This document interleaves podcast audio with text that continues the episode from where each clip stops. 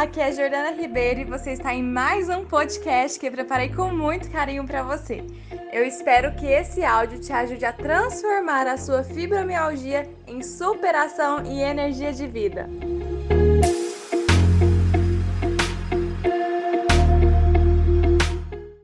Ainda não há um acordo na medicina sobre o que de fato causa a fibromialgia.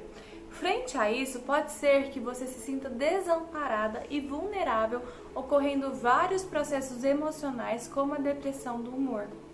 Essa situação abala de forma negativa seu ambiente social, familiar e profissional. E com essas interrelações entre esses fatores, você pode desenvolver uma síndrome sobre o humor. As alterações de humor propriamente ditas estão inclusas no sintoma da fibromialgia, porque ora você está bem, outrora você já não está mais. O humor é representado como um complexo de comportamentos, pensamentos, estados corporais, emocionais e de sentimentos. O estado de humor implica em vários elementos psicológicos, como depressão do humor, raiva, confusão mental e também as variáveis psicossomáticas, né, como a fadiga, o vigor, a tensão. Depressão e fibromialgia possuem ligação conflituosa se tratando de uma relação causal. Tem autores que afirmam a depressão como ocasionada pela fibromialgia pelo fato da pessoa ter longo tempo aí sem encontrar o diagnóstico, passar por desconsideração do tratamento médico, vivenciar o luto, o luto por conta do diagnóstico, a falta da rede de apoio, a dificuldade do sono e a comorbidade também de outras patologias. Mas já tem outros autores que defendem que a depressão ocasiona a fibromialgia, devido ao fato de haver uma quantidade significativa de pacientes que já haviam o diagnóstico de depressão quando a fibromialgia foi detectada. A ligação da fibromialgia com a depressão são pontos que precisam mesmo ser avaliados para entender melhor a realidade da pessoa com fibromialgia, porque as duas defesas estão corretas, vai depender de cada caso. A fragilidade no repertório de resposta da pessoa, ou até mesmo a falta dela, ocasiona uma condição de desespero pela contínua aflição em não ver fim no sofrimento. A pessoa que sente dor crônica passa a focar sua atenção e focar também seus pensamentos apenas na dor, ocorrendo um aumento nas áreas atingidas e com isso acontece uma intensificação emocional aliada ao estado de dor, podendo aí desenvolver alterações psicológicas. O estado emocional pode estimular circuitos que facilitam a transmissão de sinais dolorosos, funcionando como ampliadores de dor. Há muitos anos que a depressão já é considerada, porém há poucos anos que passou a ser vista, considerada e respeitada como uma doença. Atualmente, a depressão é caracterizada como um problema maior na saúde pública. Ela pode ser considerada como um estado afetivo de tristeza ou como uma síndrome, sendo capaz de aparecer em vários quadros clínicos, inclusive na fibromialgia. Ela também pode ser considerada como uma síndrome definida com alteração de humor, irritabilidade, tristeza, apatia ou falta da capacidade de sentir prazer, podendo também aparecer em alterações cognitivas, é, psicomotoras e vegetativas, como sono e o apetite. Em relação à depressão e dor crônica, há estudos de 2016 que relatam que cerca de 22 a 78% dos pacientes com dor crônica apresenta depressão. A relação entre fibromialgia e depressão se mostra de duas formas. De forma primária, em que uma situação depressiva desenvolve um quadro reativo à doença na pessoa, sendo que nesse cenário a doença seria uma resposta do quadro depressivo e assim de ordem somática e ou de forma secundária em que a doença desencadeia a depressão na pessoa.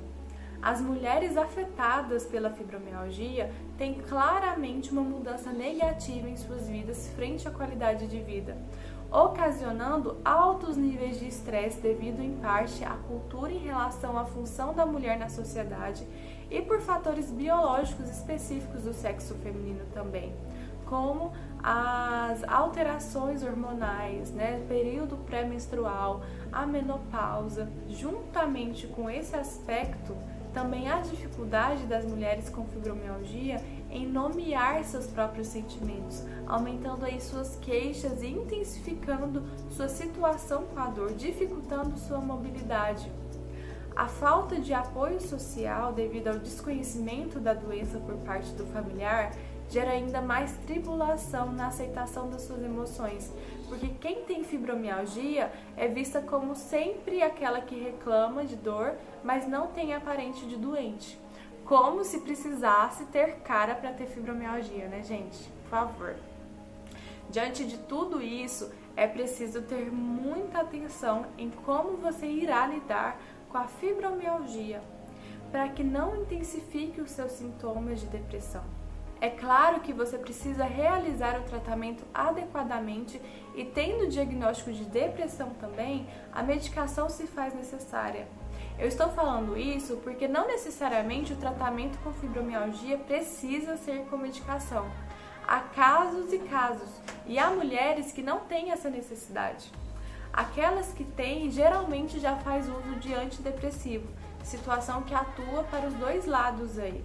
Mas as mulheres que até então não faz uso de medicação por ter fibromialgia e têm o diagnóstico do transtorno depressivo maior, elas precisam entrar com a medicação.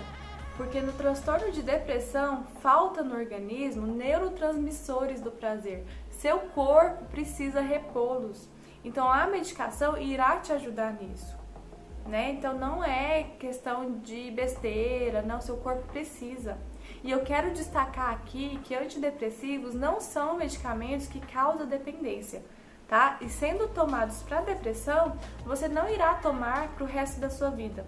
Por isso que é importante a busca por um profissional da sua confiança. Além dessa questão, você pode fazer movimentos simples no seu dia a dia que te permite aliviar os sintomas e melhorar suas dores, como você criar uma rotina de sono, por exemplo.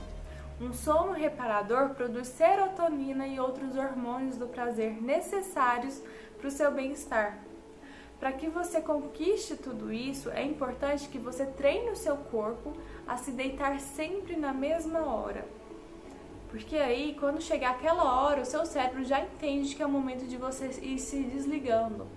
Outro ponto é não ingerir alimentos gordurosos e estimulantes como café depois das 5 horas da, da tarde né? Porque senão seu cérebro fica ativo você não consegue desligar. Tomar um banho quentinho, né? É outra coisa que você pode fazer para você se sentir bem e te ajudar ainda no sono. Outra coisa é diminuir, para diminuir os, os sintomas da depressão, é você meditar. De primeiro momento, você pode focar em uma imagem, um som e ficar atenta àqueles estímulos. Aos poucos você vai voltando para si, fechando os olhos, prestando atenção na sua respiração e ter esse tempinho para você. Não se preocupe se vier muitos pensamentos, tem muita gente que fala assim, Jordana, não consigo meditar porque eu sou muito elétrica. Não preocupe, tome consciência que você está tendo esses pensamentos e volte por aqui agora. Faça também um pote da gratidão. Todos os dias, escreva pelo menos três coisas que te aconteceu no dia pelo qual você é grata. Coisas simples que às vezes não damos valor. Pode ser é, qualquer coisa, né? E tudo isso pode ser a chave que faltava, como perceber que não teve nenhum acidente no dia, ou que você conseguiu levantar da cama, ou ainda conseguiu lavar uma vasilha, mesmo com dor. Isso melhora muito o seu senso de produtividade, né? E sua energia vai melhorando também. Faça também um ground. Ground é uma técnica de aterramento que te ajuda a equilibrar sua energia. Você irá colocar os seus pés paralelos no chão, descalços, e descer como se você fosse colocar as suas mãos nos seus pés, como um alongamento. Porém, você vai flexionar seus joelhos levemente e soltar sua cabeça.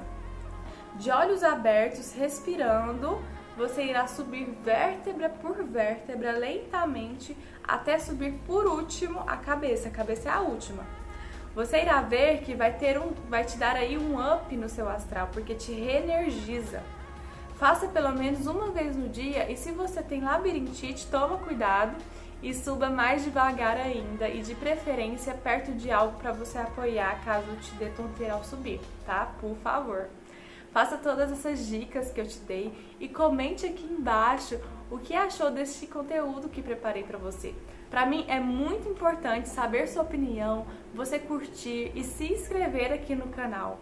Inclusive, se você ainda não é inscrita, clique aqui embaixo e se inscreve para você ser avisada sempre que eu postar novos conteúdos. Faço tudo com muito carinho para você.